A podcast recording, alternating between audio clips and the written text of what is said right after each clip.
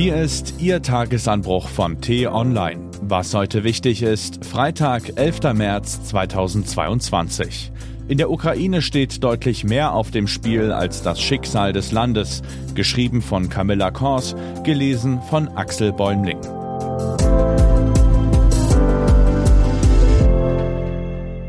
Bevor es losgeht, ein kurzer Spot. Räume zum Hören. Unser Podcast für Krebspatienten und ihre Angehörigen. Hört rein in die neue Folge auf www.räumezumreden.eu. Der Westen sollte Zelensky genau zuhören.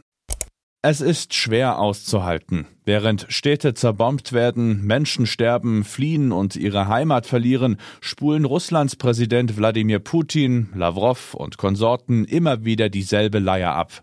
Sie scheinen kein Stück bereit, von ihren Maximalforderungen abzuweichen. Man darf sich nichts vormachen. Stimmt die Ukraine all diesen Bedingungen zu, ist ihre Zeit als souveräner Staat vorbei. Man kann Kompromisse eingehen, aber diese dürfen nicht der Verrat meines Landes sein, sagte der ukrainische Präsident Volodymyr Zelensky in einem Interview mit der Bild-Zeitung. Nicht nur der Bild, auch der Zeit gab Zelensky in dieser Woche ein Interview, und es lohnt sich genau hinzuhören, was er dort sagt. Drei Beispiele.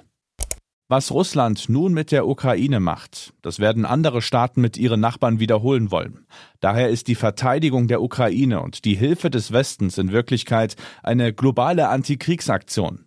Alle potenziellen Angreifer der Welt sollten wissen, was sie erwartet, wenn sie einen Krieg beginnen. Putins Angriff hingegen ist ein Signal an die ganze Welt. Garantien funktionieren nicht, selbst wenn die Stärksten der Welt sie unterzeichnet haben. Wer in aller Welt hofft da noch auf die Macht von Verträgen? Deswegen würde eine strenge Bestrafung Russlands die Wiederherstellung der Kraft des Völkerrechts bedeuten. Der Westen ist dazu in der Lage. Wissen Sie, es gibt so bestimmte Werte, die man sehr schwer erklären kann, bis man im eigenen Land einen Krieg hat. Dann denkst du nicht mehr an die Reformen, nicht an Preiserhöhungen auf Gas oder Strom. Du denkst nicht mehr daran, dass du sparen willst, um in den Urlaub zu fahren. Der wahre Wert des Lebens ist, dass du lebst, dass du nicht ermordet wirst. Und das muss Europa tun, das einfache Leben verteidigen und auch die wahren Werte auf den ersten Platz stellen. Natürlich muss man nicht mit jeder Forderung Zelenskys übereinstimmen, etwa nach einer Flugverbotszone. Allerdings, und das wird besonders deutlich, haben die westlichen Staaten nicht nur eine moralische Verantwortung, dem Land zu helfen. Es steht deutlich mehr auf dem Spiel.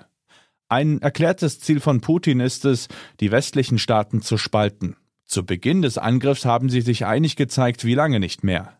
Schon jetzt aber treten Differenzen offener zutage. Ein uneiniger Westen aber wäre Gift für die Ukraine und könnte Russland weiter ermutigen. Dass die EU-Staaten hinter der Ukraine stehen, könnten sie bei ihrem Gipfel heute untermauern und der Ukraine eine konkrete Beitrittsperspektive bieten. Auch bei den Sanktionen darf der Westen nicht locker lassen. Jede russische Eskalation sollte mit neuen Maßnahmen oder auch Waffenlieferungen an die Ukraine beantwortet werden. Das Bombardement einer Geburtenklinik müsste dafür Anlass genug sein. Natürlich ist es auch richtig und wichtig, die Gesprächskanäle zu Putin offen zu halten, um ihm, wenn er bereit ist, einen Ausweg anbieten zu können. Der Illusion hingeben, dass Putin an einer schnellen Lösung interessiert ist, sollte man sich allerdings nicht. Was heute wichtig ist. Die T-Online-Redaktion blickt heute für Sie unter anderem auf diese Themen. Die Verhandlungen in der Türkei galten als Hoffnungsschimmer. Russland brachte aber nur einen Haufen neuer Lügen und Zynismus mit nach Antalya, kommentiert Patrick Diekmann. Warum sich die Bundesregierung gegen ein Embargo für russisches Öl und Gas stemmt. Und während die Regierung nur schwer vom russischen Gas wegkommt, wird der Aufruf zum Energiesparen lauter. Ob man so Putins Kriegskassen austrocknen kann?